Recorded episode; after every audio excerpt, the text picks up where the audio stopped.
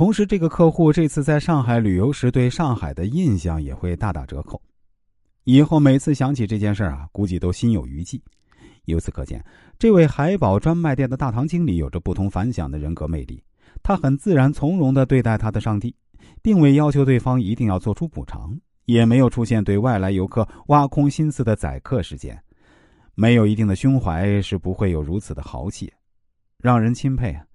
宰相肚里能撑船，相信这位经理在平时的为人处事、对待员工方面呢，是十分尽职尽责，并且能把握好分寸，站在对方的立场为对方考虑，把快乐和方便都带给别人。自己又能不卑不亢的为公司展现出完美的形象，更能出奇的为公司赚下一笔丰厚的利润。高尚的品格自然会得到众人的拥护，相信这位不俗的经理在人生道路上也会逐步高升、平步青云的。不同的人处理同一件事情会有意想不到的效果。这位经理的人格魅力值得我们学习和推广。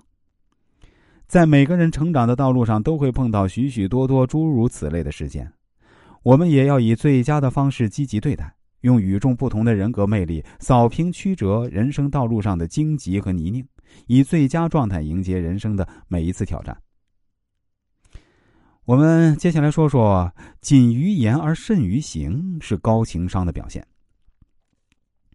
二零一二年三月十二日，在。印第安纳威尔斯的记者发布会上，有外国记者将李娜与已经退役有半年时间的姚明做对比。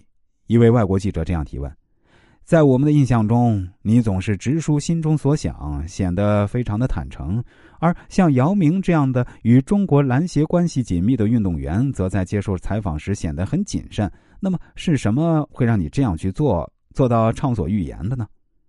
面对这种提问，李娜微笑淡定的反问：“那么你是怎么看待我的呢？”记者回答：“当然是从积极的一面看。”对此，李娜笑道：“那我就继续保持这样积极的一面。”然后他以非常镇定大气的言语为自己表明立场。我知道许多人会想，他或许是下一个姚明或是什么。不过对我来说，我只不过是一个网球运动员。我打球不是为了国家。而只是为了尽力去做好自己的这份工作。说者无心，听者有意。也许李娜当时并没有想到，普通的一句话引发国际性的言论风波，他还被扣上了不爱国、只为利益等帽子。倒纳派兴师动众，网上骂声一片。你是中国人，你不代表国家出战，那你代表哪里？没有国家的悉心培养，你如何有今日的成就？